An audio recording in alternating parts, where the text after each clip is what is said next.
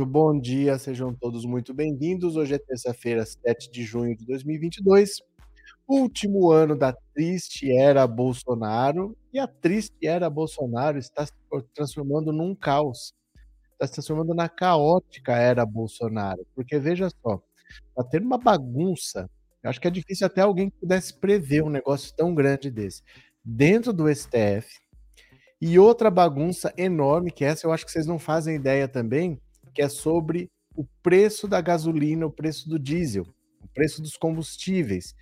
Eu vou tentar explicar mais ou menos o que está acontecendo nos dois casos, mas assim, é difícil você imaginar o quanto o Bolsonaro ia desestruturar tudo que estava mais ou menos organizado e acontecendo no país com as atitudes dele. Para começar pelo STF.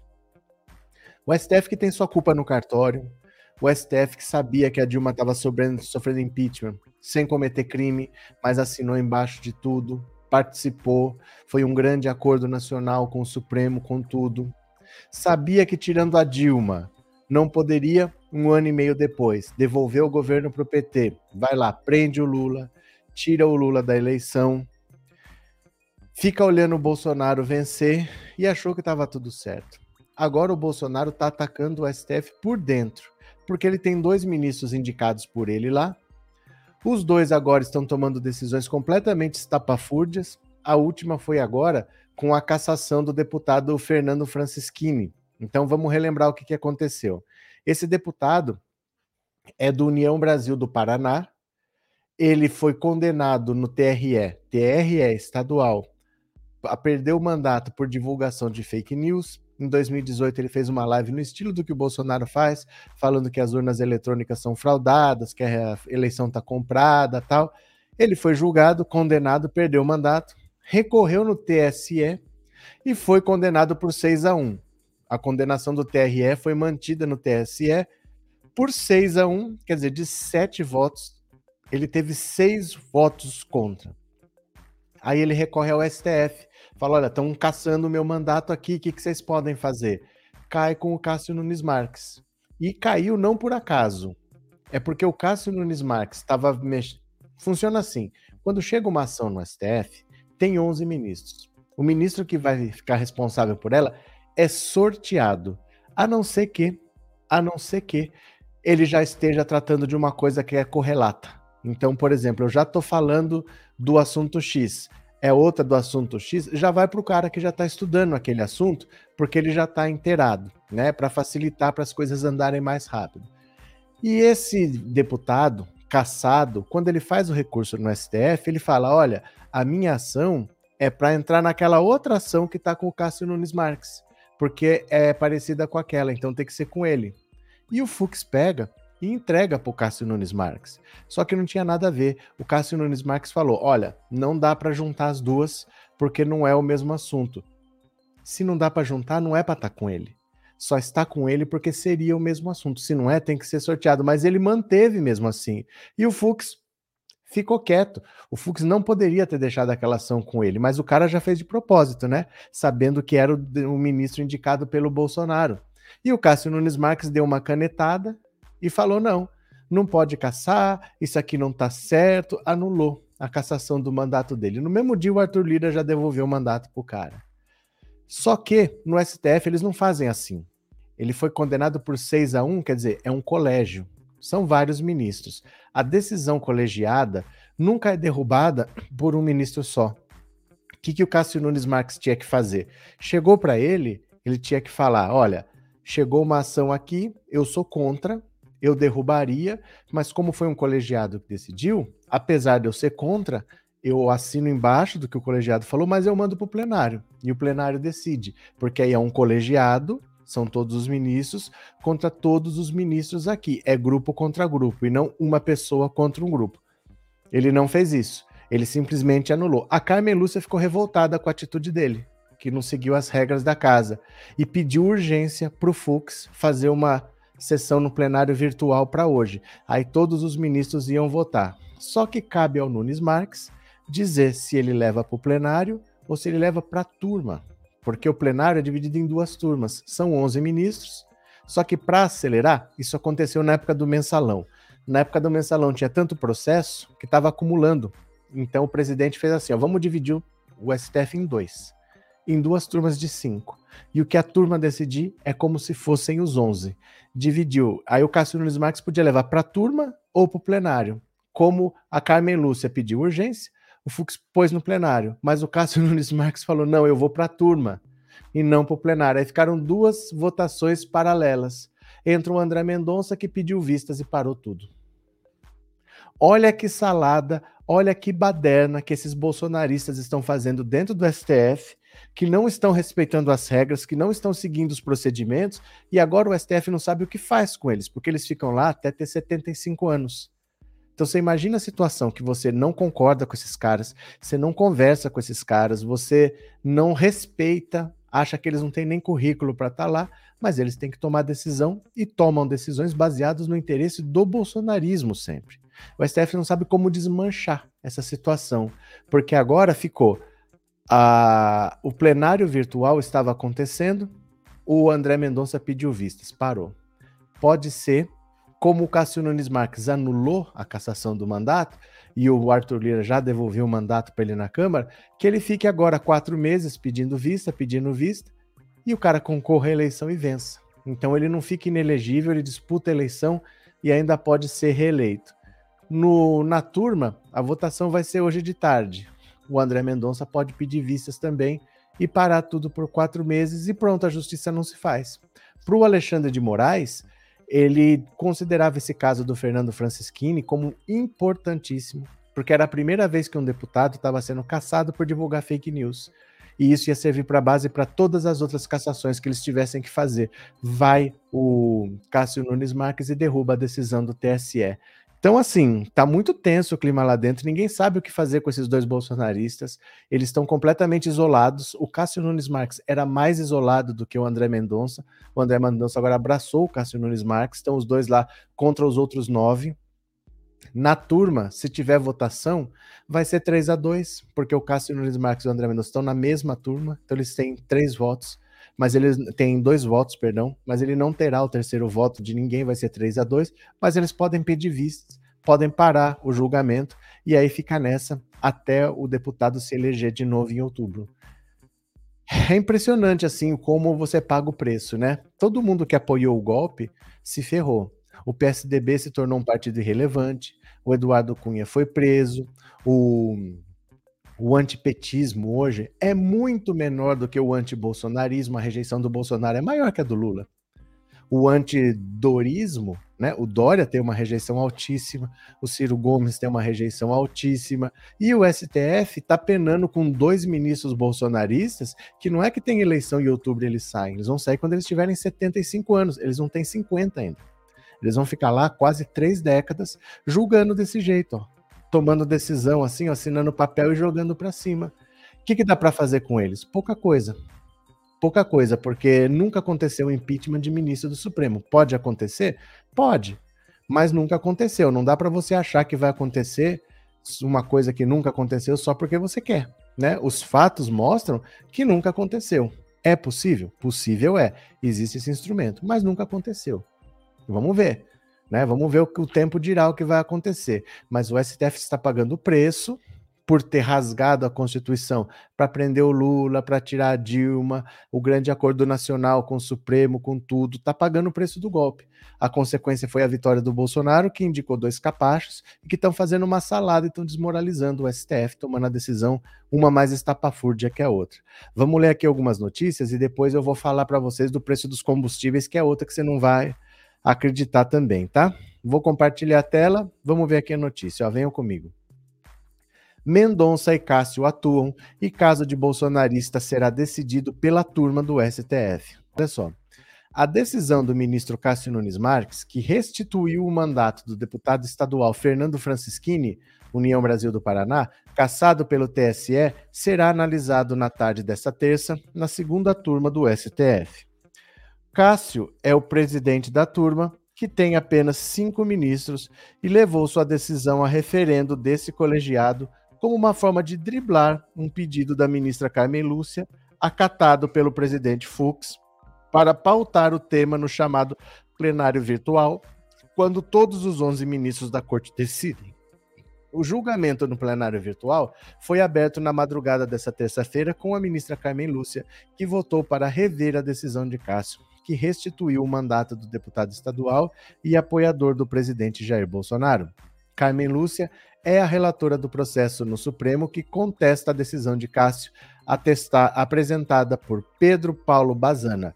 Ele foi eleito como suplente da Assembleia Legislativa do Paraná e assumiu o mandato após Francisquini ter sido cassado pelo TSE. O julgamento da ação pelos 11 integrantes do Supremo, porém, foi interrompido por um pedido de vista, mais tempo para análise, do ministro André Mendonça, apresentado também na madrugada dessa terça. Ele, assim como Cássio, foi indicado para a corte por Bolsonaro. Com a medida de Mendonça, a decisão de Cássio tem previsão de ser analisada na, na tarde dessa terça-feira somente pelos cinco ministros que compõem a segunda turma do STF. A sessão deve começar às 14 horas. Em vez de ser julgada a ação relatada por Carmen Lúcia, a turma fará o chamado referendo de decisão do ministro, decidirá se mantém ou não. Caso a turma conclua o julgamento desse referendo, a ação que começou a ser votada no plenário virtual pode perder o objeto e não ter mais validade. No entanto, na segunda turma, ainda pode haver outro pedido de vistas ou de destaque para análise no plenário por todos os ministros. Cássio havia pautado o caso para a segunda turma na noite dessa segunda, e se não houvesse pedido de vistas, os dois julgamentos poderiam acontecer de forma simultânea. O julgamento no plenário virtual estava marcado para acontecer da meia-noite até as 23h59 dessa terça. Foi pautado por Fux a pedido de Carmen Lúcia. Votaram, no entanto, apenas a própria relatora e o Faquin, que concordou com o voto dela. Em seguida, Mendonça pediu vista. A defesa de Bazana pleiteava a suspensão da decisão apresentada por Cássio em 2 de junho e também seja declarado que o ministro não é o responsável por julgar o caso de Francisquini. Olha, Vamos explicar alguma coisa. O que é o plenário virtual? Porque assim, tem várias maneiras que um julgamento pode acontecer. Pode acontecer lá no plenário, fisicamente, com os ministros sentados lá e cada um dá o seu voto. É o que normalmente aparece para gente na TV STF, né? É aquilo que aparece o plenário com todo mundo lá. Tem a videoconferência, que era o que eles estavam fazendo durante a pandemia é como se fosse o plenário físico, só que cada um está na sua casa, porque eles têm idade, eles não iam lá no STF durante a pandemia, não tinha vacina ainda, então tinha a videoconferência. Você viu o ministro votando, o STF votando, o, o Gilmar Mendes votando da casa dele, o Fux votando não sei da onde, cada um da sua casa. Então tem o plenário físico, tem a videoconferência e tem o plenário virtual. O plenário virtual eles não se reúnem.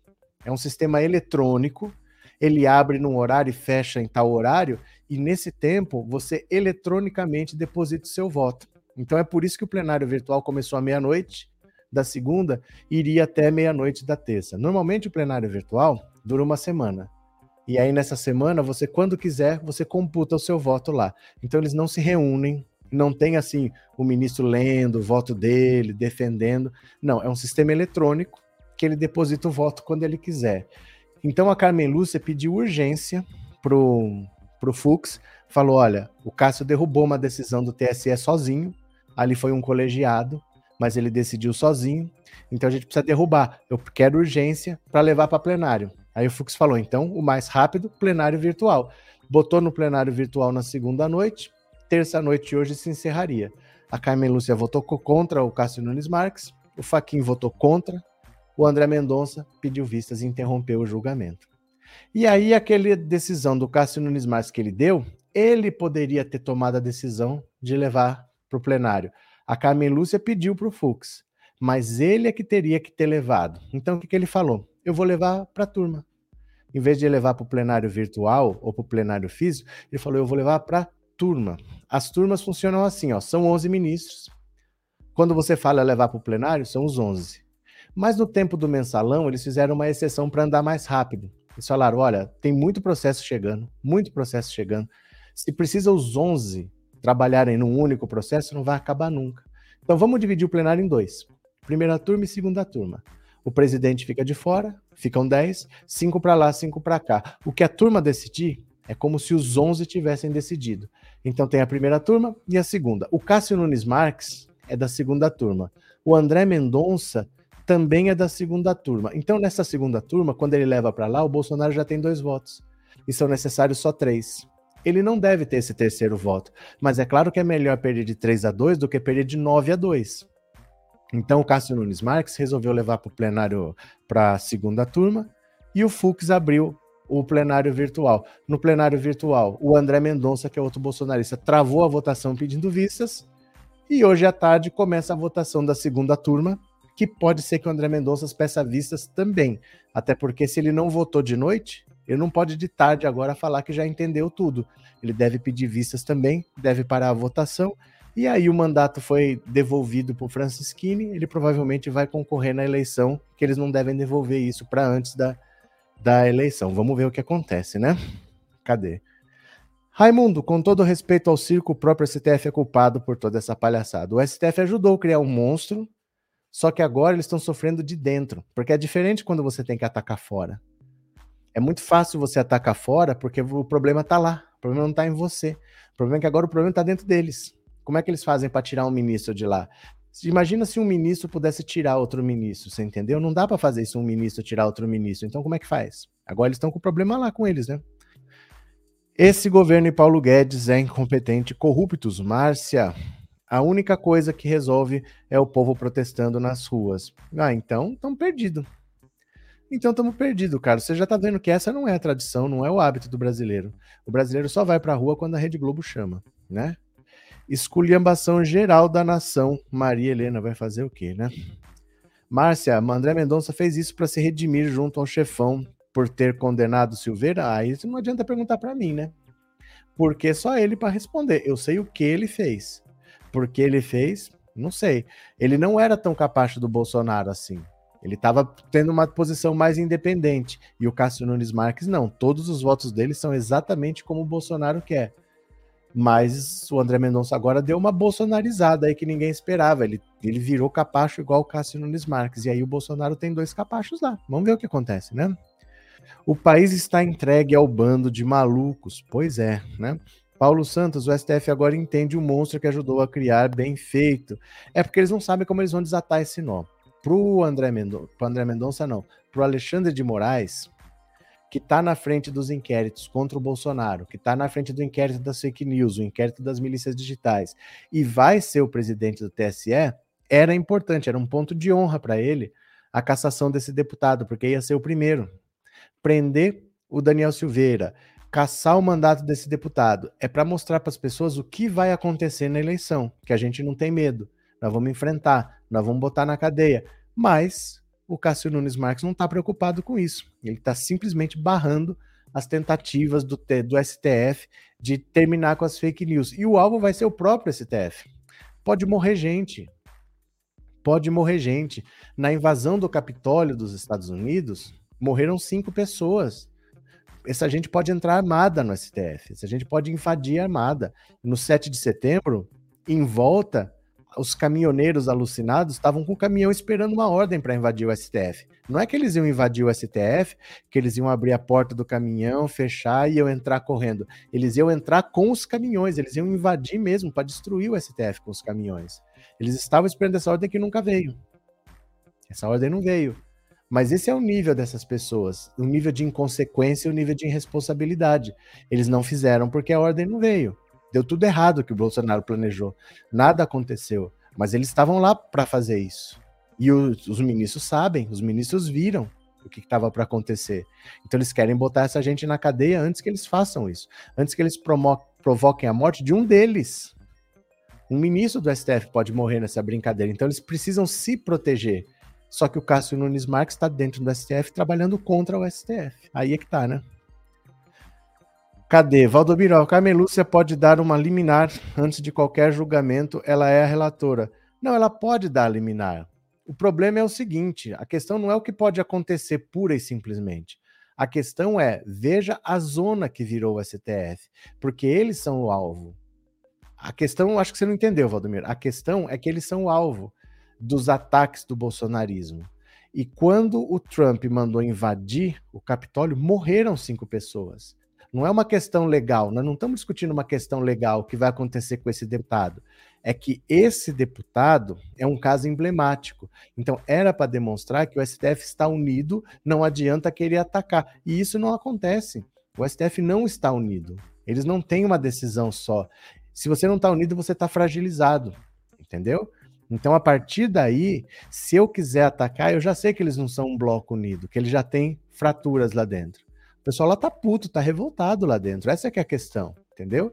Juridicamente pode acontecer um monte de coisa, mas não era o que eles queriam que acontecesse. Eles queriam que tivesse uma decisão firme em bloco de toda a corte, porque a corte está sendo atacada. Você é parte da corte. Você não protege a corte, você é parte da corte. E o Cássio Nunes Marques não, ele tá do lado de quem tá atacando a corte, mesmo ele sendo da corte. Ele pode ser um que vai tomar um tiro lá. Ninguém sabe, né? Ninguém sabe, mas ele tá do lado de quem ataca e não de quem tá defendendo. Cadê? É, Tânia, vamos resolver no voto não elegendo o tal do deputado. Aí essa palhaçada dos dois ministros bolsonaristas não vai ter resultado. Mas aí já foi, Tânia. Mas aí já foi, porque o caso é que eles querem prender para deixar claro, olha, não tente não tente, porque você sofre as consequências. Então eles querem ter eleições tranquilas. Não adianta tomar atitude na eleição. Eles querem uma atitude agora para mostrar que eles estão unidos. E eles não estão. E eles não estão, porque tem dois ali que estão do lado do Bolsonaro. É como se você descobrisse que a final da Copa do Mundo é Brasil e Argentina, mas ninguém nunca soube que o Neymar e, e o goleiro, que eu não sei quem vai ser, eles são argentinos. Você só descobriu agora que o sonho deles era ver a Argentina campeã dentro do Brasil e eles vão entregar o jogo. Você descobriu agora que dentro da seleção brasileira tem dois argentinos lá. É mais ou menos isso, entendeu? Você está sendo atacado e você espera que o grupo reaja, mas não, dentro do grupo tem gente que também está te atacando ao invés de estar tá reagindo. Então não é uma coisa assim o que dá para fazer, é que precisava ter uma atitude agora para mostrar nós estamos unidos, não tente nos atacar, quem tentar nos atacar vai ser preso. E eles não têm mais essa mensagem para dar. Eles não estão unidos e sempre vai ter alguém agora para passar a mão na cabeça de um bolsonarista. Então, os bolsonaristas podem achar eu posso tudo, porque não vai ter consequência, igual o Daniel Silveira. Ele acha que ele pode tudo porque o Bolsonaro deu um indulto para ele. Então fica esse recado, olha, pode ir lá porque no fim das contas a gente tem um ministro que passa pano pra gente. Isso é que não podia acontecer, entendeu? Edmilson, boa tarde. Olha que ponto nós chegamos por ter colocado um maluco desse no poder. Edmilson, o Bolsonaro não tem escrúpulo. O que ele tiver que fazer em benefício próprio, ele vai fazer. Então, esse cara nunca podia ter tido poder. Depois que deu o poder para ele, não existe um jeito certo de fazer uma coisa errada. Depois que você faz uma coisa errada, ah, mas vamos tentar. Cons... Hum. Aí é só sorte.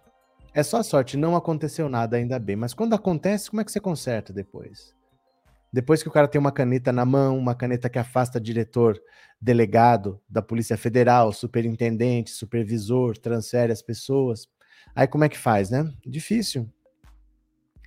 Cássio está trabalhando para o Brasil, não para os petralhas. É verdade, viu? Ele está trabalhando para o Brasil. Inclusive, ele aprovou lá que vai aumentar o salário de todo mundo, ele aprovou que agora a gasolina fica mais barata, ele está trabalhando pelo Brasil.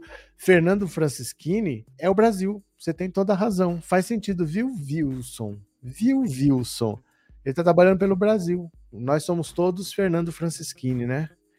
Bolsonaro tem um encontro com o foragido Alan dos Santos em Miami. Ele, o Daniel Silveira, o Daniel Silveira vai para lá, o Alan dos Santos vai estar tá lá, tá todo mundo sambando, né, sapateando. O STF ajudou a criar essa situação de vexame para o Brasil. Nada teria acontecido sem o Sérgio Moro, nada teria acontecido sem Eduardo Cunha, nada teria acontecido sem o STF, nada teria acontecido sem o Aécio Neves. Foi um grande acordo nacional com o Supremo, com tudo. O problema é o que, que eles fazem com esses caras, e não é que elegeu o Bolsonaro, em outubro ele perde em janeiro ele sai. Não, esses caras vão ficar até 75 anos lá. Eles têm mandato, vão ficar quase três décadas lá, tomando esse tipo de decisão assim, ó. Sem nenhum critério, sem respeitar nenhuma ordem, né? Cadê? Bolsonaro iniciou e concluiu a destruição de apenas sete escolas em quase quatro anos de mandato. Everton Santana. Vamos ler mais uma aqui, olha. Carmen Lúcia pode dar liminar para manter a cassação de deputado bolsonarista. A ministra do STF, Carmen Lúcia, pode dar ainda nessa terça uma liminar contra a decisão de Cássio Nunes Marques, que suspendeu a cassação do deputado estadual bolsonarista Fernando Francischini. A medida está sendo discutida entre magistrados que defendem a cassação e que querem superar as tentativas de Nunes Marques de evitar que ela seja consumada. No último lance da disputa interna, o ministro André Mendonça, também indicado por Bolsonaro, pediu vistas nessa madrugada e adiou o julgamento do caso pelo plenário da corte. Francisquini foi cassado pelo TSE por mentiras divulgadas sobre o sistema eleitoral brasileiro num recado contundente da Corte Eleitoral contra o uso de fake news nas eleições, mas retomou o cargo graças à decisão de Nunes Marques, que na semana passada julgou que a cassação dele era inconstitucional. O suplente de Francisquini, que tinha assumido o cargo no lugar dele, o deputado estadual Pedro Paulo Bazana, acionou o STF contra a decisão de Nunes Marques por meio de um mandado de segurança, e o caso caiu com Carmen Lúcia. A magistrada poderia conceder uma liminar de imediato em favor de Bazana, revogando a decisão anterior de Nunes Marques de devolver o cargo ao bolsonarista Francisquini, mas ela preferiu levar o caso ao plenário do Supremo. Ministros evitam dar liminares contra decisões de colegas, preferindo que as divergências em casos assim sejam analisadas pelo colegiado. Na madrugada dessa terça, no entanto, o ministro André Mendonça pediu vista do processo no plenário, impedindo o julgamento do mandado de segurança. O pedido foi visto por outros magistrados como uma manobra conjunta de Mendonça e Cássio Nunes Marques, indicados por Bolsonaro ao Supremo para tentar evitar que o STF termine confirmando a cassação do deputado bolsonarista. O caso agora será julgado pela segunda turma do STF, integrada também por Cássio Nunes Marques e por André Mendonça. O próprio Nunes Marques, que preside o colegiado, pautou a discussão sobre a decisão para esta terça. Os dois ministros, no entanto, estão em minoria no colegiado, já que os outros três magistrados que a integram, Gilmar Mendes, Lewandowski e Faquim, devem votar pela manutenção da cassação. Caso Nunes Marques, prevendo a derrota, retire o caso do plenário, ou caso André Mendonça apresente também na segunda turma um pedido de vista, Carmen Lúcia poderia colocar um ponto final na disputa jurídica concedendo a liminar. Ela também pode dar uma liminar no caso do deputado federal José Valdevan de Jesus, o Valdevan 90. Ele foi cassado pelo TSE por abuso de poder econômico nas eleições e também voltou ao cargo graças à decisão de Nunes Marques. Uma outra possibilidade seria o presidente do Supremo, Luiz Fux, conceder também uma liminar contra a decisão de Nunes Marques em outro pedido de suspensão da medida tomada por ele. Fux já concedeu liminares contra colegas em outras oportunidades. A possibilidade do presidente da corte tomar iniciativa, no entanto, é considerada mais remota por magistrados do STF. Aí fica nessa, que eles não sabem o que, que eles vão fazer, eles não sabem que decisão que eles vão tomar. Né? Olha, eu vou pedir para vocês, são meia, é meia hora de live, pediria para você, se está aqui pela primeira vez, para se inscrever no canal. Se você for inscrito, para você se tornar membro. E se você puder colaborar, mandar um super chat, um super sticker ou um pix, tá? Porque não teve nenhum. Eu leio, eu converso com vocês, eu dou atenção para vocês. Eu não faço como os canais que ficam batendo papo e só lê mensagem paga, mas vocês também colaborem porque uma mão lava a outra, né? Eu nunca vou deixar de ler só porque não pagou, mas vocês também colaboram se puderem. Se puder, ótimo. Se não puder, vou trabalhar do mesmo jeito, tá bom? Cadê? O Bolsonaro está desmoralizando o STF, o TSE. O projeto dele depende disso. O projeto dele depende disso. Por isso que eu falo para vocês, ó, Bolsonaro não vai a debate. Ele não vai. não sei porque que ainda tem gente se iludindo que o Bolsonaro vai. Ele não vai pelo seguinte: todo o, toda a estratégia dele é para desacreditar o STF e o TSE. Porque aí ele perdendo, ele fala que a eleição foi fraudada, que ele não aceita o resultado, que ele não vai sair e vai tentar fazer a palhaçada dele lá, tentar invadir o STF, tentar fazer um golpe. Ele precisa desacreditar as instituições para dar certo. Você acha que ele vai num debate? Vão perguntar para ele: você vai aceitar o resultado da eleição? Você vai é, invadir o STF? Você vai acatar uma decisão da Justiça Eleitoral? Você vai respeitar o resultado das urnas? Ele precisa da dúvida. Ele não pode confirmar nada. Ele não pode falar que ele vai atacar porque é contra a lei. E ele não pode falar que não vai atacar porque ele desmobiliza os radicais. Então ele precisa da dúvida. Obviamente ele não vai a debate. Porque vão perguntar isso para ele e ele não vai tirar essa dúvida. Ele não pode tirar essa dúvida. Ele não pode falar nem que vai fazer e também não pode falar que ele não vai fazer. Ele precisa da tensão, ele precisa da dúvida, porque ele joga com o medo das pessoas. É o medo das pessoas que faz ele achar que ele tem algum poder, que dá ele a chance de fazer alguma coisa. Então é claro que ele não vai, porque ele precisa minar as instituições e ele não vai num debate esclarecer essa dúvida, né? Eu estava convicto sobre o comportamento desse Mendonça no STF, José Valverde. Denísia, e agora com essa. Não, não, não existe liminar da Carmen Lúcia. Não existe, não, não, não tem. Essa liminar, não existe essa liminar. Não existe liminar da Carmen Lúcia. Está no plenário virtual, o caso foi para o plenário virtual, o André Mendonça pediu vistas. Pronto. Agora, de tarde, vai para a segunda turma. É o que existe. Não tem essa liminar. E agora com essa. Não existe essa liminar. Não existe liminar. Não existe. Não adianta a gente pensar no que não existe. Não existe liminar da Carmen Lúcia. O que existe é, foi para o plenário virtual, André Mendonça pediu vistas, e de tarde, a partir das 14 horas, vai para a segunda turma, só. Tá? O resto não existe, não existe liminar. Será possível reverter essa decisão? Então, não existe. Não existe. Se ela der essa liminar, a liminar reverte. A liminar impede o que ela fez, mas eles não costumam fazer isso. Eles não costumam, um, derrubar a ação de outro. Eles costumam pedir para o grupo decidir. Olha, a decisão dele é essa, o que, que o grupo acha? Ela pode tomar essa liminar, se ela, se ela der essa liminar, ela derruba a decisão dele, pelo menos liminarmente. Liminarmente quer dizer provisoriamente. A liminar fala assim: ó, suspendeu a, a cassação, beleza, eu dou uma liminar suspendendo a cassação. Não existe mais a cassação. O cara continua cassado, volta ao suplente até que o colegiado decida. Vale a liminar dela. Mas não existe liminar por enquanto, tá? Ainda não existe. Se acontecer, é isso daí mesmo. Elizabeth, obrigado pelo super sticker e obrigado por ser membro, obrigado pelo apoio, viu? Muito obrigado. Fábio, Lula neles 2022, obrigado pelo super chat obrigado por ser membro, muito obrigado. E Madalena, é Soma Vila, obrigado pelo super sticker, obrigado pelo apoio, viu? Muito obrigado de coração, valeu mesmo. Deixa eu ver o que mais. É, professor, sua observação é inteligente. Obrigado, José. A gente está conversando, né? Estamos batendo papo aqui.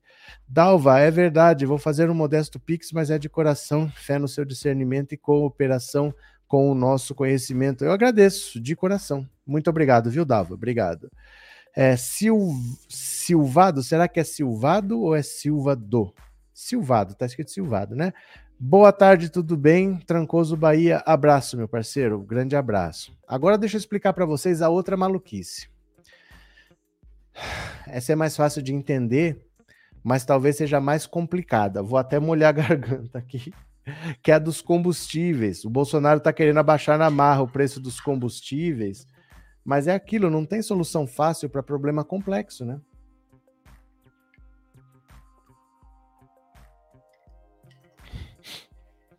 Presta atenção. O que, que o Bolsonaro quer fazer? Ele quer reduzir o preço da gasolina e do diesel. Porque a imagem dele está sendo destruída, porque a economia está em colapso. Ele já entendeu que ele perdeu a eleição.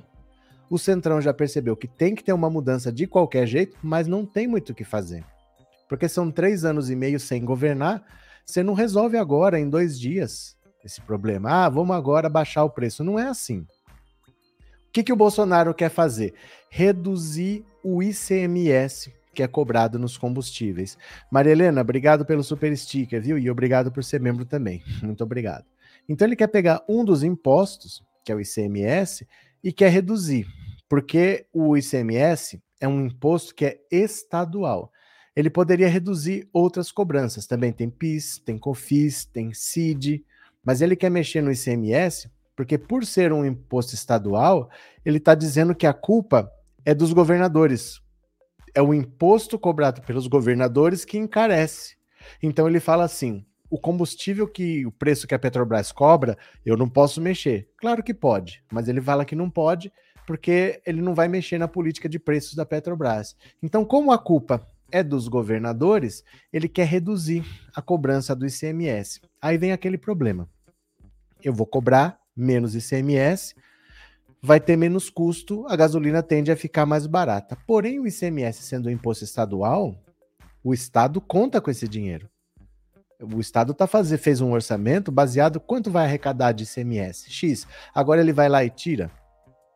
Então, como é que faz?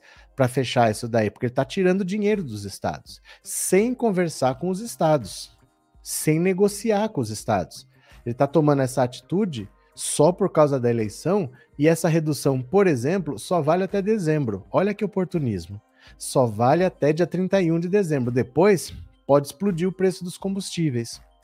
Aí o que, que ele quer fazer? Ele quer fazer um projeto de lei que limite a cobrança do ICMS a 17%. São Paulo, por exemplo, cobra 25%. O Rio de Janeiro cobra 34%. Ele quer que seja limitado a 17. Essa diferença de 17 para 25 em São Paulo ou de 17 para 34 no Rio é o dinheiro que vai deixar de entrar. Aí ele quer fazer primeiro um projeto de lei que limite, só que para permitir a União bancar a diferença, ó, você vai arrecadar menos imposto, mas eu te dou esse dinheiro, existe um problema que é o teto de gastos. O teto de gastos impede o governo de gastar. Então, o que, que ele teria que fazer? Uma PEC, mudar a Constituição para falar: olha, esse gasto aqui pode ser feito fora do teto de gastos. Aí fica aqueles negócios assim: uma lei é fácil de aprovar. Uma PEC é muito mais demorada, porque precisa de duas votações na Câmara, duas votações no Senado, e em todas as quatro você tem que ter mais de 60%. Faltam quatro meses para a eleição o deputado, o senador pensando na própria reeleição. É difícil você conseguir, em quatro votações, ter todas 60%. Aí você primeiro aprova a redução, você limita o ICMS a 17%, porque é um projeto de lei, é mais fácil de aprovar. Aí o Estado já perdeu a arrecadação. Se você limitar a 17%, você já tirou dinheiro, mas ainda falta aprovar a PEC e depois você não aprova. E depois se não aprova? Qual é a garantia que os estados têm que eles vão perder esse dinheiro de um lado e que eles vão ganhar do outro. Porque se não aprovar a PEC, e que é difícil que se aprove, porque nada foi combinado com ninguém, é difícil desse jeito que seja aprovado, sem articulação, sem acordo, e depois se não aprova, aí como é que faz? Não aprovei a PEC, não posso furar o teto de gastos, não tenho dinheiro para pagar para os estados, aí como é que fica? Eu não vou cobrar ICMS, vai ficar um rombo, vai faltar dinheiro para pagar professor, e você não tem de onde tirar o dinheiro porque você não aprovou a PEC. Beleza, aprovou o projeto de lei, aprovou a PEC. E o dinheiro vem de onde? Porque o, o governo vai pagar com dinheiro que vem de algum lugar. Estão prometendo que vão privatizar a Eletrobras e vão usar o dinheiro da privatização da Eletrobras para pagar os estados que vão deixar de arrecadar com SMS. Mas nem foi feita a privatização ainda. Ninguém sabe se vai ser feita, quanto vai ser feito, quanto vai ser arrecadado. Então, olha, você tem que aprovar uma lei. Para aprovar essa lei, você depois precisa aprovar uma PEC.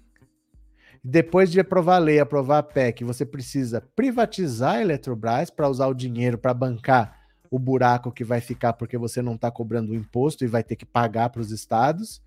E tudo isso nada tem garantia do que vai acontecer. Ninguém sabe se o projeto de lei vai passar, ninguém sabe se a PEC vai passar, ninguém sabe se a privatização da Eletrobras vai acontecer. E tudo isso tem que dar resultado agora, porque eu tenho que reduzir agora para o povo sentir uma melhora, mudar o ânimo e até a eleição o Bolsonaro recuperar terreno, porque hoje o Lula vence no primeiro turno.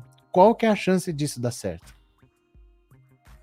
Vocês percebem a loucura que ele está querendo fazer, que não é uma coisa simples? Nada foi combinado, nada foi negociado, os estados não participaram, eles que estão perdendo a arrecadação, eles que precisam do ICMS para pagar salário de professor, por exemplo, vão perder essa renda sem garantia de que a PEC vai ser aprovada, sem garantia de que a Eletrobras vai ser privatizada. E é assim, é na base do improviso, é na base dessa loucura de dizer que não te quero, que o governo Bolsonaro vai vivendo. Quer dizer, é só até 31 de dezembro, é puramente eleitoral, é para tentar reduzir, melhor, reduzir a rejeição dele. Mas depois dane-se, na mão do Lula vai explodir. Porque quando chegar o Lula, volta a cobrança normal do ICMS, o Estado para de pôr dinheiro, aí explode o preço dos combustíveis na mão do Lula. Olha as bombas que ele joga para frente, né? Dai, felicíssimo, professor, boa tarde. Dá até dó do presidente Lula, que bagunça que ele vai pegar esse país e toda a culpa desse desgoverno cair ainda nas costas dele. Mas mesmo assim, ele é a nossa única salvação. Ele é a nossa única salvação e eu digo mais até. É, o Bolsonaro, ele joga com duas perspectivas. Ou ele consegue aprovar e tenta melhorar a situação dele, Mas se não melhorar a situação dele, também é bom ele aprovar, mesmo que não dê resultado, porque perdido já está. Então, se ele jogar essa bomba para frente, para explodir no colo do Lula, para ele melhor.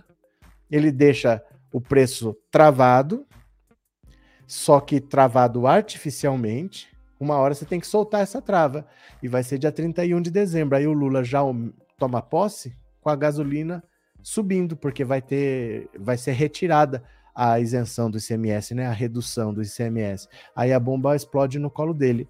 Dai, a Dai ganhou o bonezinho, né? Eu vou despachar hoje de tarde para você, tá? Eu vou despachar hoje de tarde para você. Eu não despachei ontem porque o outro rapaz que ganhou a camiseta, até hoje ele não respondeu. Eu mandei a mensagem para ele pedindo os dados dele, endereço, nome, tudo.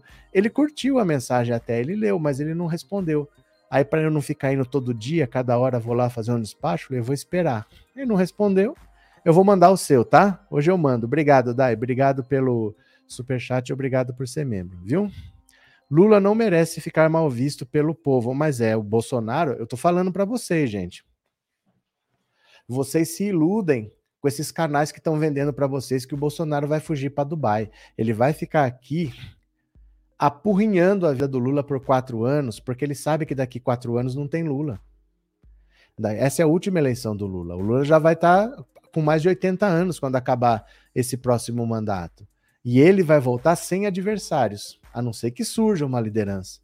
Mas ele não tem adversários hoje. O Ciro Gomes, que é o terceiro, tem sete, Bolsonaro tem 30. Bolsonaro venceria essa eleição no primeiro turno se não fosse Lula.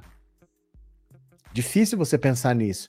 Mas daqui quatro anos, ele tem capital político para voltar mais forte. Se ele ficar quatro anos fazendo oposição, quatro anos infernizando, já tendo 30% do eleitorado, a eleição começou, ele já tem 30%. Esse bando de radical. O Lula não pode pensar em errar e tem que fazer uma administração muito boa, porque ele vai ficar fazendo oposição esses quatro anos aí. Não achem que é assim. O Lula elegeu, o Bolsonaro fugiu, nossos problemas acabaram. Antes fosse isso. O Flávio Bolsonaro tem mais quatro anos de mandato no Senado, o Eduardo vai se reeleger, o Carlos tem mais dois anos como vereador, eles estão aí dentro da política ainda, viu? Ninguém vai fugir, não. É, o sacana tem que pagar a conta contraída com os milicianos saqueadores do Brasil, mas o povo não é bobo, vai colocar essa coja para fora. Nestor. Osmar, eu vi o Acef advogado de porta de cadeia lá no meio dos crápulas do governo. Cadê? Felipe, professor, não esqueça o fator: sem foro, os processos vão andar contra Bolsonaro. Não, não é sem foro. O problema não é esse, sem foro. Eu acho que vocês confundem bastante essa situação. Foro privilegiado não deixa o processo mais lento, necessariamente. O foro privilegiado é o seguinte: por que, que ele foi criado? A ideia inicial era o seguinte: o presidente da República ele toma decisões que afetam todo mundo. Então, por exemplo, lembra do Collor? O Collor confiscou a poupança de todo mundo. Eu poderia me sentir lesado e entrar na justiça. Não, eu quero meu dinheiro. Eu não pus o meu dinheiro lá para ficar preso. Eu preciso do meu dinheiro. Eu entro na justiça contra o presidente da República, contra a ação dele. Só que outro cara na Bahia também pode fazer. E o cara no Acre pode fazer. E o cara no Rio Grande do Sul pode fazer. Imagina o presidente ter que percorrer o Brasil inteiro. Ó, tem o que uma ação de um cara lá de Bauru. Ele vem para Bauru e responde: Olha, tem um cara lá de Feira de Santana com uma ação. Ele tem que ir lá. Não tem como o presidente ficar correndo o Brasil para responder por ação. Então o presidente responde no STF. A ação é sempre em Brasília. É só isso for privilegiado. Então, na primeira instância, não é que anda mais rápido, tem a primeira instância.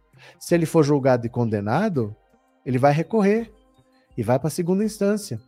E aí ele pode ser absolvido.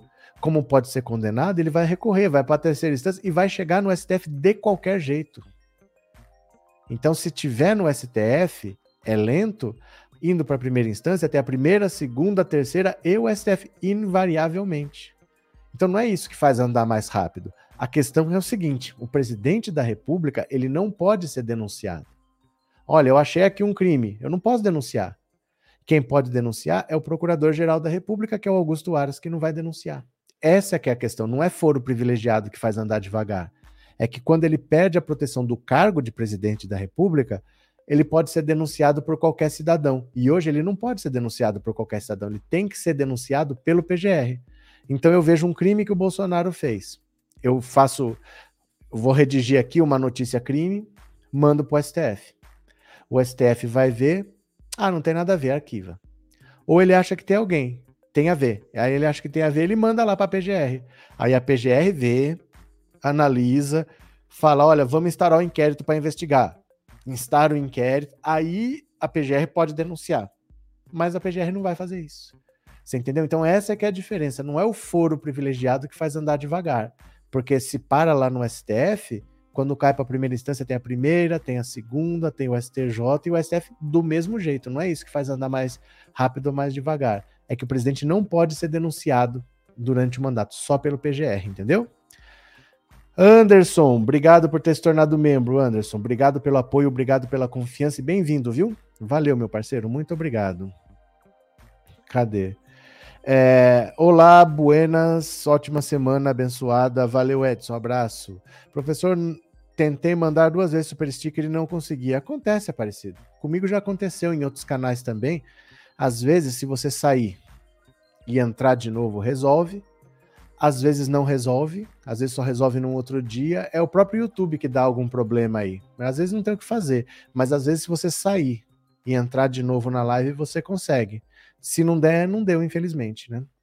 Sérgio, professor, como você acha que Bolsonaro pode ganhar as eleições de 2026 se provavelmente ele estará na cadeia? Bom, você que está dizendo isso, Sérgio.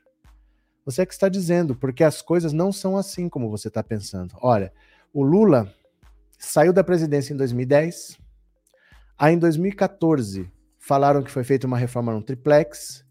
Aí em 2016 o STF teve que mudar a lei para que fosse possível prender após a segunda instância sem esperar o trânsito em julgado. Aí o Lula foi preso em 2018. Ele saiu da presidência em 2010. Ele foi preso em 2018 porque se permitiu a prisão após a segunda instância. Porque se esperasse o trânsito em julgado, passava a eleição e o Lula não teria sido condenado. Eles tiveram que rasgar a Constituição para prender o Lula, porque não é tão rápido assim. As pessoas se iludem. Ah, não, mas ele vai estar tá preso porque ele sai da presidência no dia seguinte ele está preso. Não é assim. Não é assim. Ele vai ter que ser denunciado, vai ter que começar a investigação. Isso leva pelo menos uns dois anos. Aí ele pode ter uma condenação, como pode ser absolvido. Eu não sei com que juiz vai ser. Vai ser um juiz de primeira instância. Pode ser um juiz bolsonarista que pode absolver mas ele pode ser condenado, aí ele recorre na segunda instância. Aí, se ele recorre na segunda instância, ele pode ser absolvido, como ele pode ser condenado. Aí ele vai para o STJ se ele for condenado.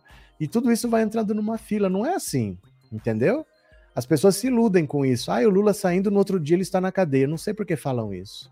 A partir do momento em que ele sai, ele está à disposição da justiça. Porque hoje só quem pode denunciar é o Augusto Aras. Ele saindo, não. Aí os processos começam a andar, mas demora. Mas demora. Não é assim. Não se iludam que no dia 2 de janeiro ele está preso. Não se iludam. Tá? Isso é uma grande ilusão, viu? PP tá tudo errado. Como é que o presidente vai indicar alguém que vai fiscalizar ele? PP tá tudo errado? O que quer dizer isso? Como é que o presidente vai indicar alguém que vai fiscalizar ele? Mas é assim que funciona. É assim que funciona, porque o presidente pode cometer dois tipos de crime ele pode cometer o crime comum, que é aquele que está lá no Código Penal. Então é, é roubo, é homicídio, é extorsão, estelionato. Isso aí está no Código Penal, é crime comum. Ou crime de responsabilidade. Crime de responsabilidade é o que está ligado à administração pública. Então, por exemplo, se eu não pagar a folha de pagamento, se eu não pagar a aposentadoria, é crime de responsabilidade. É ligado à administração pública. Se o presidente comete um crime de responsabilidade, qualquer cidadão pode fazer um pedido de impeachment, aí vai para a mesa do presidente da Câmara e é o presidente da Câmara que aceita o pedido de impeachment ou não. É o Arthur Lira. Mas se não for um crime de responsabilidade, se for um crime comum, aí você faz a denúncia no STF, que vai lá para a procuradoria e é a procuradoria que denuncia. Então tem que passar por esses dois homens principalmente. Tem que passar pelo Arthur Lira ou pelo Augusto Aras. Se não for por um desses dois caminhos, não tem não tem o que possa ser feito enquanto ele for presidente da República. Agora, aí você pensa assim: como é que pode o presidente indicar alguém que vai fiscalizá-lo? Se não fosse assim, você derrubava presidente todo dia. Porque você pensa o Lula assumindo. A esquerda no Brasil é minoria. Enquanto o Lula conseguir articular, mesmo sendo minoria, para ter a maioria, ele vai fazendo acordos e alianças, tudo bem, mas e se ele perder uma parte desse apoio? Aí você pode chegar lá e falar, ó, denuncia o Lula aí. Então o perigo é esse. Essa proteção é necessária para que o cara governe, senão você poderia dar um golpe atrás do outro. Todo mundo que entra lá, se ele não tiver maioria, você vai lá e derrubar ele. Então também tem isso. O Lula não teria governado oito anos se o cargo não fosse protegido. A Dilma teria caído no segundo dia de mandato se o cargo não fosse protegido. Mas ela governou um mandato e mesmo com não vai ter Copa, mesmo com Aécio, o impeachment foi só no segundo mandato dela, né? É, boa tarde, Elisaura, bem-vinda. Cadê? Os únicos que escolheram da lista tríplice foram Lula e Dilma, o resto escolheu o PGR a dedo. Praticamente isso, porque assim, o Lula e a Dilma escolhiam sempre o primeiro da lista tríplice. O Ministério Público se reúne e fala assim: quem quer ser candidato a PGR aí? Aí os procuradores se candidatam, eu quero, eu quero, eu quero. E os outros procuradores votam. Aí eles pegam os três mais votados e levam para o presidente da República. O Lula e a Dilma sempre escolhiam o primeiro. Quem é o primeiro da lista tríplice, ele escolhia. O Temer, ele indicou alguém da lista tríplice, mas já não foi o primeiro. Ele indicou a Raquel Dodge, que ela era da lista tríplice, mas não era o primeiro já. E o Bolsonaro deu uma banana para a lista tríplice. Ele colocou lá quem ele quis, que era o Augusto Aras, e esse cara nunca vai denunciar ele, né? Cadê que mais? É, de certa forma, o Bozo não foi tão burro, pois soube aparelhar bem os únicos poderes que poderiam derrubá-lo. Infelizmente, não vai dar, ainda vai dar muita dor de cabeça. Mas não é que ele não foi burro, é que ele viu a Dilma cair. É que ele viu a Dilma cair, ele estava lá, ele era deputado, ele viu as articulações, ele era a base de apoio. Gente, o Bolsonaro apoiava o governo Dilma. O Centrão não estava no governo Lula? O Centrão não estava no governo Dilma? O Bolsonaro sempre foi um deputado do Centrão. Ele votava alinhado com o governo. Ele viu o que aconteceu. A Dilma poderia facilmente ter manobrado para não cair, se ela fizesse o que o Congresso queria, que é o que o Bolsonaro faz. Por que, que você acha que tem orçamento secreto? Por que, que você acha que ele indicou o Arthur Lira para ser presidente, né? Porque foi uma votação, mas ele era o candidato, ele botou dinheiro na mesa para eleger o Arthur Lira. Por que, que ele fez isso? Porque ele viu a Dilma cair. Ele viu como é que cai e o que, que ele deveria fazer para não cair. Então não é que ele é um gênio do mal também, assim, não. É que ele viu, ó, essa mesma coisa eu não vou fazer. Se tem que negociar, eu negocio. Ele tirou a faixa do peito, botou no peito do Arthur Lira, ele não é mais o presidente. Bolsonaro não manda, quem manda no Brasil é o Arthur Lira, que faz o que bem entende, né? Cadê? Boa tarde, Maria Aparecida. Olha, o Bolsonaro rouba e o fiscal não vê, será? Pois é né? Tânia, duas coisas ridículas: o presidente indicar quem os fiscaliza e o pedido de vista não ter prazo para finalizar. Mas tem. Tem, Tânia. O pedido de vistas tem prazo para finalizar, que se não me engano são 15 dias, mas eles não cumprem. Eles não cumprem. O Gilmar Mendes, por exemplo, quando teve o pedido de vistas do habeas corpus do Lula, porque ele dizia que o Moro era um juiz suspeito, ele começou a ser votado em 2018 passou por 2019, passou por 2020, só foi terminar a votação em 2021. Ficou parado esse tempo todo porque o Gilmar Mendes pediu vista. Prazo tem, eu acho que são 15 dias. 15 dias, mas eles não ligam para isso, eles fazem o que eles bem entendem. Aí eles são a Suprema Corte, né? Quem é que vai dizer que eles estão errados? Não tem ninguém acima deles para dizer que eles estão errados. Então, prazo até existe, mas eles não seguem. Valeu? É, cadê? É, ele sempre está atento a favor de si, Márcia Chachá. É porque é um instinto de sobrevivência. Isso é diferente. Isso é diferente de ser inteligente. Isso é instinto de sobrevivência. Você viu acontecer. Como é que aconteceu o impeachment da Dilma? Ele estava lá, ele era deputado, ele viu o que aconteceu. Ele era deputado do Centrão, ele é da base de apoio da Dilma. E ele viu como que aquilo foi sendo negociado, como que a base foi perdendo, como as pessoas foram se mobilizando. Ele falou: não, comigo não vai acontecer. Né? Fazer o quê? Cadê? É... Cadê a CPI da Covid? Cadê a prisão do Daniel Silveira? Ah, vá. Então, ó, vocês não podem querer o impossível. Por isso que eu falo para vocês, aqui não é um canal sensacionalista, aqui não é um canal que fica vendendo o impossível. Vocês que se iludem. Porque o caso Daniel Silveira, ele sequer se encerrou, ele não está condenado ainda. Ainda cabe recurso lá. Não encerrou. Esse indulto que o Bolsonaro deu, ele deu antes do cara estar tá oficialmente condenado. A condenação dele nem saiu, não foi promulgado o acordo ainda. O caso não se encerrou. Então você está querendo que ele está preso, que ele esteja antes de estar condenado. Ele já foi julgado, mas ainda cabe recurso e esses recursos ainda não aconteceram. Tudo tem prazo. Então não é para ele estar tá preso ainda de qualquer jeito. Você tem que entender antes de reclamar das coisas para a gente não se iludir. A gente não pode se iludir. Ah, não, mas já de... a frase da moda é já deveria estar preso há muito tempo. Já deveria estar preso. Não sei porque as pessoas acham que já deveria estar preso, porque tem prazos regulamentares, regimentais, né? Não tem como fugir disso. A CPI da Covid, a CPI da Covid não põe ninguém na cadeia. A CPI da Covid é uma comissão de inquérito. O que, que é o inquérito? Inquirir é perguntar. Inquirir é investigar. Ela investiga. Para denunciar o presidente da República, só o Augusto Aras. Então você investiga, entrega o relatório para Augusto Aras, entrega as provas e cabe a ele. Ele não abriu nenhuma investigação ainda, não tem o que fazer. A CPI não é polícia, a polícia a CPI não põe ninguém na cadeia. Ela investiga, ela faz um inquérito. É para ser contra o Bolsonaro, ela levou para Augusto Aras, só que não abriu investigação. Ele tem que pegar aquilo lá e falar: beleza, vou abrir um inquérito, vou denunciar, e aí o STF julga. Não fez. Então não adianta, não tem o que a CPI possa fazer se quem tem que denunciar o presidente não cumpre com seu papel. O que, que a gente vai fazer? Né? É, cadê? A Dilma poderia ter resolvido para o Cunha. Hoje nós não estávamos sofrendo assim. É, Lucivanda, é, é uma situação muito difícil, porque você não chega nessa situação à toa, né? A Dilma é uma pessoa com muitas qualidades, mas às vezes a qualidade não é exatamente o que você precisa. Deixa eu ver se eu consigo dar um exemplo para você. É, um lutador de boxe, ele pode ter uma qualidade de bater muito forte, de ter um soco muito forte, um soco muito preciso. Mas ele também precisa, às vezes, receber pancada. Receber pancada e não cair. Ele precisa ter resistência. Então, às vezes, a qualidade que você precisa é uma e a que você tem é outra. A Dilma tinha várias qualidades e continua tendo, e sempre vai ter várias qualidades.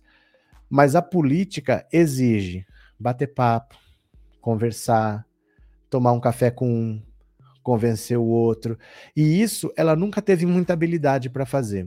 Como, olha, vou mostrar aqui para vocês. Dá uma olhada aqui, ó. Vê se você entende isso aqui, quer ver? Olha. Presta atenção aqui, ó. Olha só. Tem na outra vez que a gente conversou que uh, meu pai tinha uma relação com a Dilma. Meu pai era secretário da Saúde do Rio Grande do Sul, no governo do Colares, no PDT. Sim, ela era, ela era de Minas, religionária. Ela era de Minas Energia, se eu não me engano. Sim.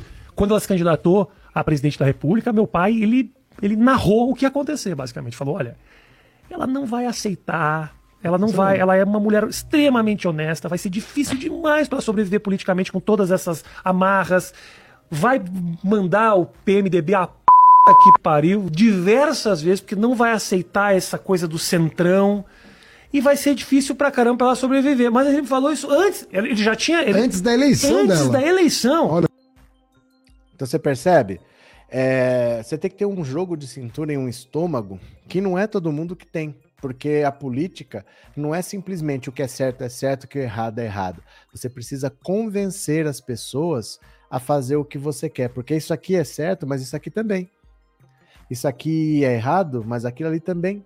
Depende muito do entendimento das pessoas, do convencimento. E a Dilma tinha muitas qualidades, mas essa habilidade de conversar, de conversar. Por exemplo, o Lula conversa com qualquer um.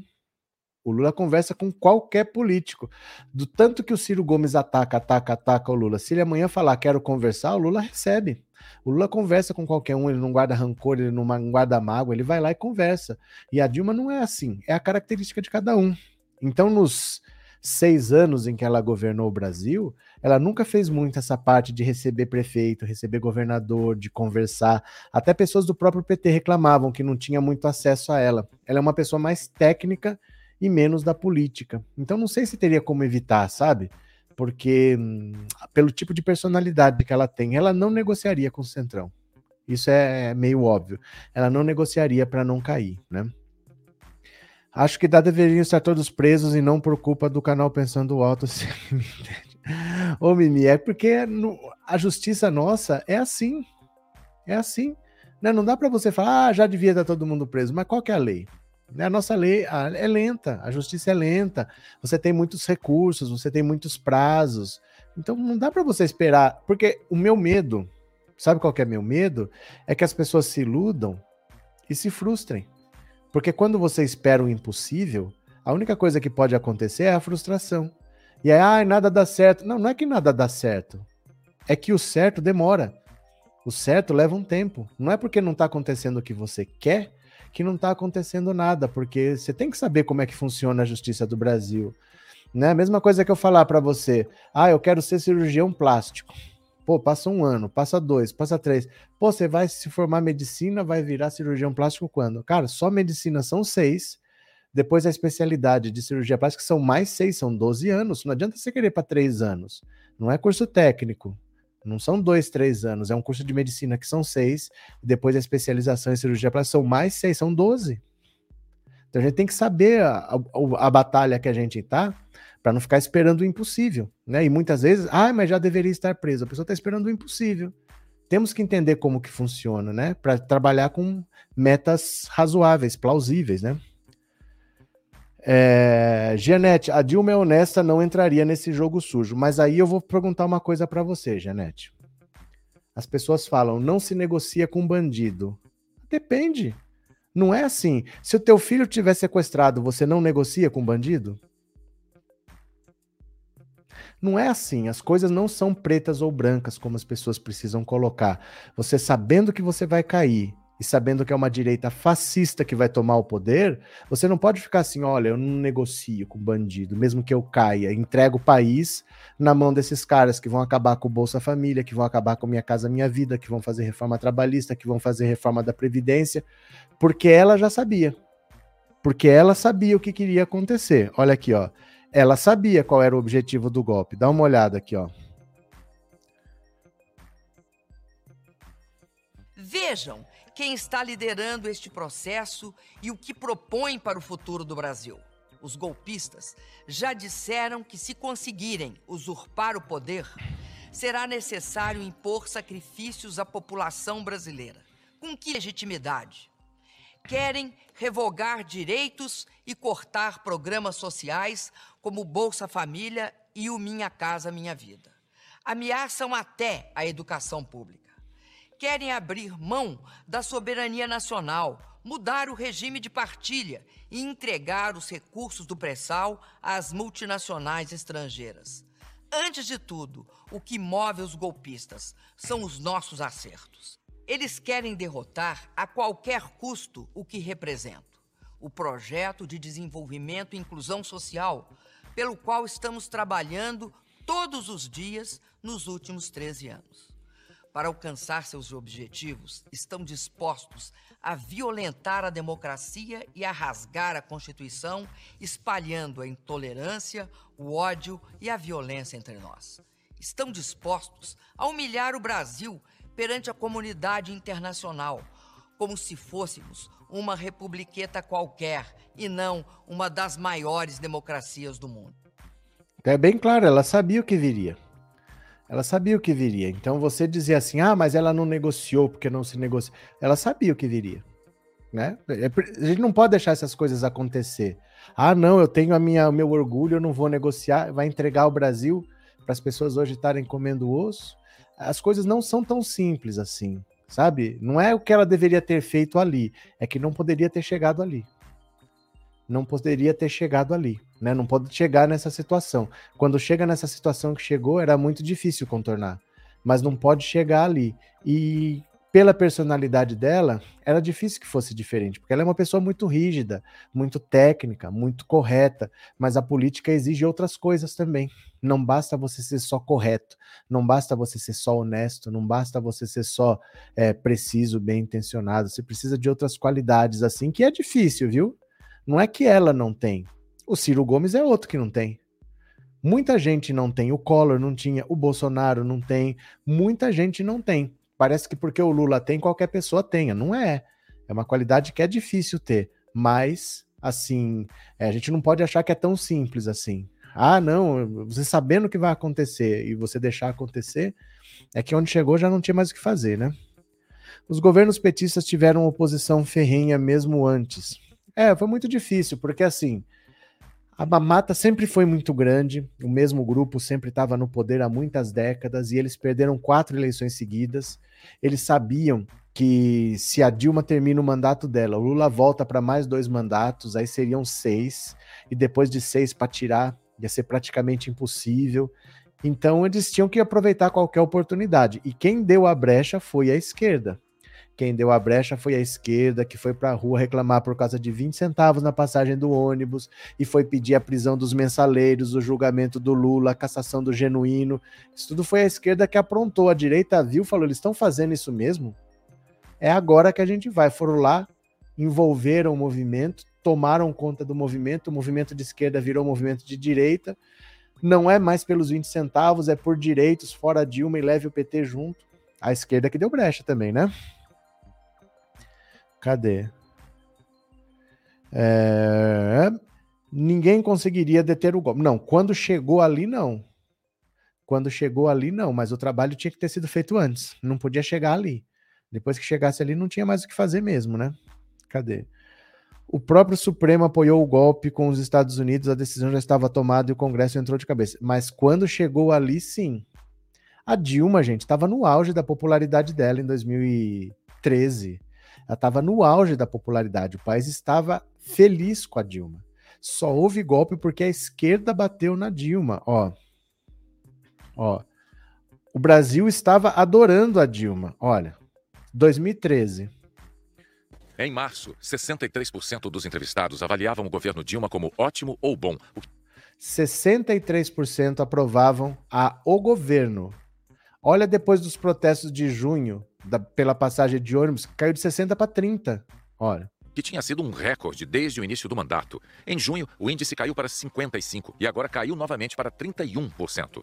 Os que consideram o governo regular eram 29%, depois 32% e agora são 37%. Em março, 79%. Olha a aprovação da Dilma em 2013. Era 79%. Como que eu vou dar um golpe em quem está com 79% de aprovação? O Brasil estava satisfeito com o governo Dilma. Sendo que o governo Dilma veio depois de um governo Lula. Ia ser muito difícil alguém manter aquela euforia, que o Lula saiu com 87% de aprovação. E a Dilma estava com 79%, estava na casa de 80% também mas depois de junho, de 80 cai para 40. Ó. aprovavam a maneira como a presidente governa o país, o maior índice desde o início do governo. Em junho, o percentual caiu para 71 e agora caiu novamente para 45%. Desaprovavam 17%, depois 25 e agora são 49%. Olha só, a Dilma que tinha 70 a 20 praticamente, a curva inverteu. Ficou 49 a 45 contra, por causa daqueles protestos lá. Então não adianta falar também, ah, mas é culpa dos Estados Unidos, é culpa não sei o quê.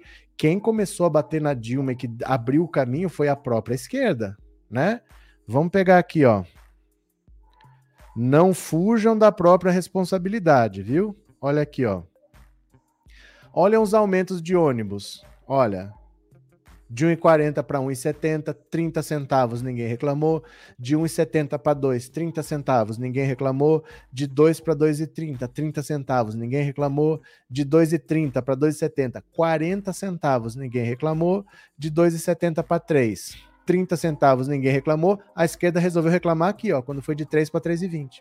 Foi o menor aumento em 10 anos. O primeiro ano do governo Haddad em São Paulo. Aí a esquerda foi reclamar a esquerda foi para a rua, se a tarifa não baixar, a cidade vai parar. Olha o que encheu a Paulista para protestar contra Haddad e Dilma. Contra o Bolsonaro nunca encheu desse jeito porque eu estava lá. Nunca encheu desse jeito. Olha Brasília. Tentaram invadir o Congresso. Isso aí é a esquerda. Ó, tentaram invadir o Congresso. Isso é a esquerda que fez. Ó, olha aqui, PSTU, PSOL, tudo caminhando ali, ó. Isso aqui é a esquerda, gente, ó. Olha o pessoal, cassação do genuíno, cadeia para os mensaleiros, investigação do Lula, vamos à luta. Isso é o pessoal, ó. Nem mensalão do Lula, nem mensalão do Arruda, pessoal, ó. Aí o movimento Passe Livre, que pedia passagem gratuita em São Paulo, acabou virando o Movimento Brasil Livre, o MBL, ó, que já deixava claro que não era pelos 20 centavos, é por direitos. Ou seja, fora Dilma e leve o PT junto. Isso foi a esquerda que começou. Isso foi a esquerda que começou. Sem o impeachment nas ruas, não teria impeachment no Congresso. A Dilma tinha 80% de aprovação, 79%. Conseguiram derrubar pela metade em 15 dias. Então é muito fácil a gente procurar culpados fora e nunca entender quantas vezes o culpado está aqui dentro. Porque sem derrubar a popularidade desse jeito, nunca teriam tirado a Dilma. A Dilma estava com praticamente 80% de aprovação em 2013. Aí não vai ter Copa, não é pelos 20 centavos. A Dilma ainda conseguiu se eleger. Mas aí depois não teve jeito, né? Professor, qual partido de esquerda que encabeçou os protestos? Muita gente não sabe, mas eu mostrei ali, Marlúcia. PT, é, PSOL, PSTU, o. Qual que era que apareceu ali? PSOL, PSTU, mas não são só partidos de esquerda, são movimentos de esquerda. Movimentos dentro da esquerda, que não necessariamente são um partido, que não é todo mundo que consegue formar um partido, mas que resolvem bater num governo de esquerda porque eles acharam que qualquer eleição eles ganhariam. Eles começaram a achar, ah, ganhamos uma, ganhamos duas, ganhamos três, a gente tira esse governo e põe outro. Eles acharam que era assim, que eles poderiam derrubar um governo de esquerda e pôr outro no lugar.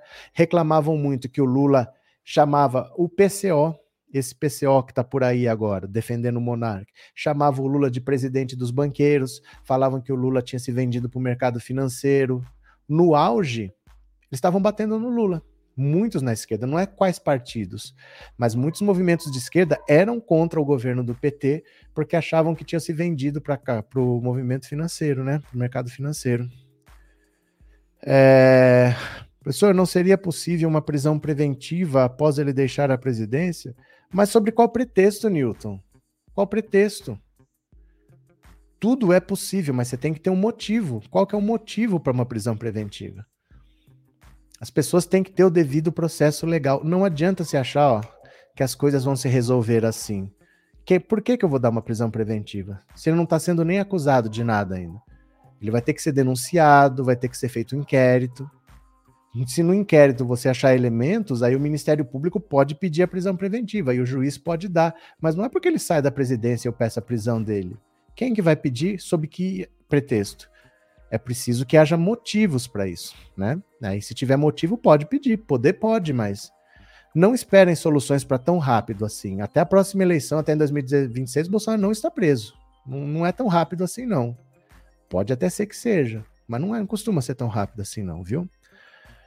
Diva, professor, quantos anos faltam para esses juízes bolsonaristas? Ah! Você se aposenta com 75, Diva. Eles foram indicados pelo Bolsonaro com 48 ele já colocou os caras lá, jovens, para ficar quase três décadas lá. Aí eles têm mais de 20 anos para ficar lá ainda, né? Se fosse o Lula no lugar da Dilma, Lula tinha dado um jeito, ele é esperto. Não, é que é assim, depende. Se fosse o Lula no lugar da Dilma o mandato todo, ou se fosse o Lula no lugar da Dilma no impeachment. Porque no impeachment já era. Ali você tinha que ter construído durante o mandato outro tipo de relação política, trazer as pessoas para você, porque popularidade ela tinha, aprovação ela tinha, só que ela não tinha essa habilidade. O Lula teria evitado que chegasse lá, mas depois que chegar lá, podia ser quem fosse que ia cair. Né? O que não pode é chegar lá na ponta, depender do Eduardo Cunha para cair ou não. Aí é que é difícil, mas o Lula não teria deixado chegar lá, com certeza, né? O Lula poderia ter se perpetuado no poder, era só mudar a Constituição ele nunca quis. O Lula não se perpetuou no poder porque ele não quis, era só ter mudado a Constituição. Ele tinha poder para isso naquela época, né? Cadê? Esquerda cirandeira não luta para ganhar, só quer tumultuar. Não, eles não querem ganhar. Sabe por que não querem ganhar? Porque aconteceria com eles o que aconteceu com a Dilma. Não adianta você querer governar sem negociar, sem convencer, sem é, sentar para conversar, sem pedir, sem conceder. Você, a política é a arte da negociação e eles querem fazer do jeito deles. Então eles preferem perder e ficar reclamando do lado de fora, mas eles não querem governar. Eles não querem melhorar a vida do povo. Até porque a maioria desses partidos que eu sei que vocês gostam, que tem um discurso marxista muito bonito, gente, me fala onde que o marxismo foi implantado sem revolução. Porque você não toma os meios de produção da burguesia sem violência. Você acha que você vai chegar para o Abílio Diniz e vai falar assim, seu Abílio, nós estamos vendo aqui esse seu supermercado, esse pão de açúcar, e nós ganhamos uma eleição e agora os meios de produção vão para a classe trabalhadora. O senhor pode assinar aqui transferindo? Pro... Vocês acham que é assim? É com revolta armada, é com guerra.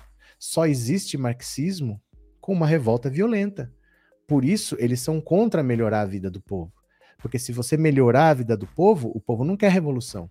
Você precisa um povo fuzilado disposto a pegar em armas para fazer uma revolução que tome os meios de produção da burguesia. Não achem que isso acontece pacificamente. Esse pessoal que fala em marxismo, eles falam em uso da violência, porque não existe. Eu vou tomar o, a fábrica do, do. Vou tomar Ambev do Jorge Paulo Lehmann na conversa, pacificamente. Como que funciona isso?